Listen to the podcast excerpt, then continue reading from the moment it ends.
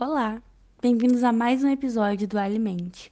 O episódio de hoje irá ressaltar uma importante data para a saúde coletiva do nosso país, o dia 11 de janeiro, que é considerado o Dia do Controle de Poluição por Agrotóxicos, uma pauta que continua atual e dentro da nossa realidade, uma vez que os danos podem afetar toda a população até mesmo aquela que busca ter um hábito de vida saudável e fazer o consumo contínuo de alimentos que são trazidos de plantações, como hortaliças e frutas, mas que muitas vezes são oriundos de plantações contaminadas. Esse é o segundo episódio do Alimente tratando o tema agrotóxicos. Em nosso episódio 57, você pode conhecer um pouco sobre a história dos agrotóxicos, saber como essas substâncias vieram parar aqui no Brasil, além de muitos outros fatos interessantes sobre. No episódio de hoje, nós vamos falar um pouco sobre como é a situação do uso de agrotóxicos aqui no Brasil. Bom, nós profissionais e estudantes de nutrição sabemos que a base da nossa alimentação deve ser baseada em alimentos in natura, ou seja, aqueles que sofrem a menor interferência possível de manuseadores e também da indústria. Porém, esse conselho pode se tornar um pouquinho controverso, visto que as grandes linhas de supermercado fazem compras de produtos para revenda que não prezam pelo menor uso de agrotóxicos. Além disso, também sabemos que os produtos orgânicos muitas vezes são inacessíveis, por se apresentarem no mercado por um preço mais alto, além de também terem certa dificuldade para serem encontradas em determinadas localidades. Por isso, fica aí, ficam algumas perguntas, como: qual é a situação do uso de agrotóxicos no Brasil? Como podemos garantir uma boa procedência dos alimentos? Quais os locais mais apropriados para a compra de alimentos in natura menos afetados por essa contaminação? E no Brasil, a regulamentação dos defensivos agrícolas, que é só um nome mais tranquilo para agrotóxicos mesmo, é conduzida pela Agência Nacional de Vigilância Sanitária, que a gente conhece aí como Anvisa, e também pelo Instituto Brasileiro do Meio Ambiente e Recursos Naturais Renováveis, que é o IBAMA, e pelo Ministério da Agricultura, Pecuária e Abastecimento, que é a MAPA.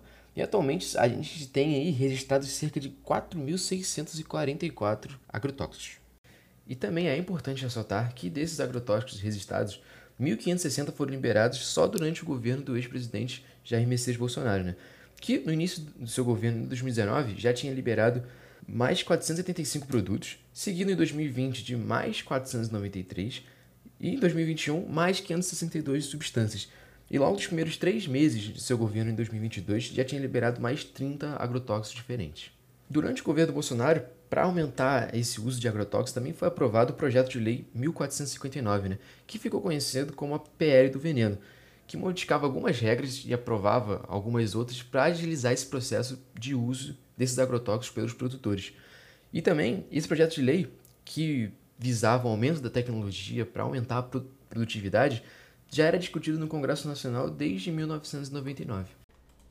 E o que é de se espantar ainda é que alguns países como China e Estados Unidos, alguns desses agrotóxicos ainda são proibidos de utilizar. E tem um motivo pelo uso exagerado desses produtos aqui no Brasil. Por alguns dados que foram obtidos em 2022, o Brasil, desde 2008, é o país que mais utiliza de agrotóxicos, né? em virtude do maior crescimento do agronegócio no setor econômico. E para esses produtores conseguirem suprir a demanda do ano inteiro sem levar em conta as safras, acabam se utilizando dos agrotóxicos para assim poderem aumentar muito mais a produtividade. E segundo o Embrapa, as áreas discutidas vêm crescendo de forma notória, necessitando ainda mais do uso de agrotóxicos para poder suprir toda essa produtividade.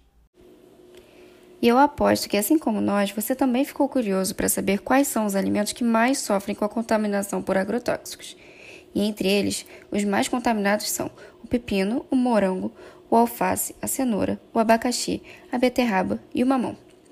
Outro ponto importante que a gente pode falar aqui é que quando se trata de contaminação de alimentos por agrotóxicos, de acordo com uma análise realizada pelo Programa de Análise de Resíduos de Agrotóxicos, o PARÁ, da Agência Nacional de Vigilância Sanitária, a Anvisa, cerca de 63% das amostras de alimentos estavam contaminadas por agrotóxicos sendo que 28% dos alimentos dessa amostra apresentavam contaminação por ingredientes ativos de agrotóxicos não permitidos para aquela cultura, ou ultrapassaram o limite máximo de resíduos considerados aceitáveis, e outros 35% estavam contaminados, porém dentro dos limites aceitáveis.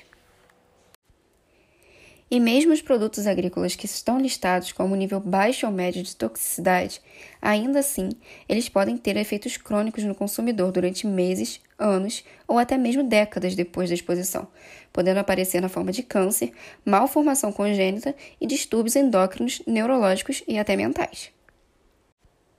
Também sabemos que a exposição a muito desses agrotóxicos pode levar a anomalias e alterações no sistema reprodutivo, que, mesmo não apresentando consequências ou sintomas imediatos, comprometem o desenvolvimento das gerações futuras. Inclusive, alguns estudos já apontam a contaminação do leite materno por componentes presentes nos agrotóxicos.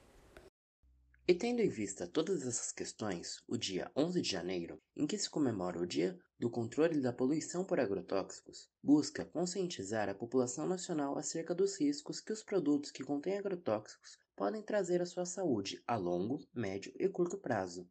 Vale ressaltar que o consumidor não é o único afetado pelo uso, mas também os agricultores e as demais pessoas envolvidas no processo de produção, que têm contato direto com os produtos e o solo no qual este agrotóxico foi utilizado.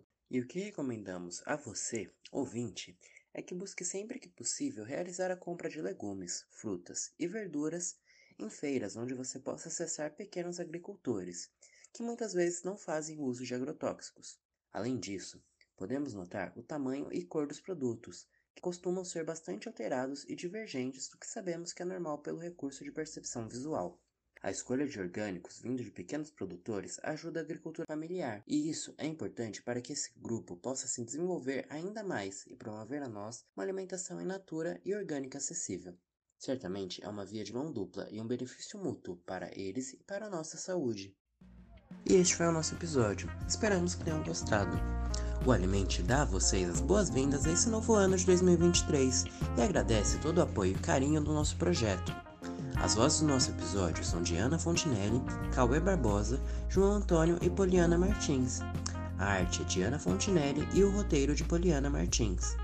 Nosso projeto conta com o apoio da Pró-Reitoria de Extensão da Universidade Federal de Juiz de Fora e da Pró-Reitoria de Extensão da Universidade Federal Fluminense. Não deixe de nos seguir nas redes sociais para ficar sempre ligado nos próximos episódios. Nosso Instagram é o alimente.nutrição e ciência. Esperamos que tenham gostado do episódio. Até a próxima e fiquem bem!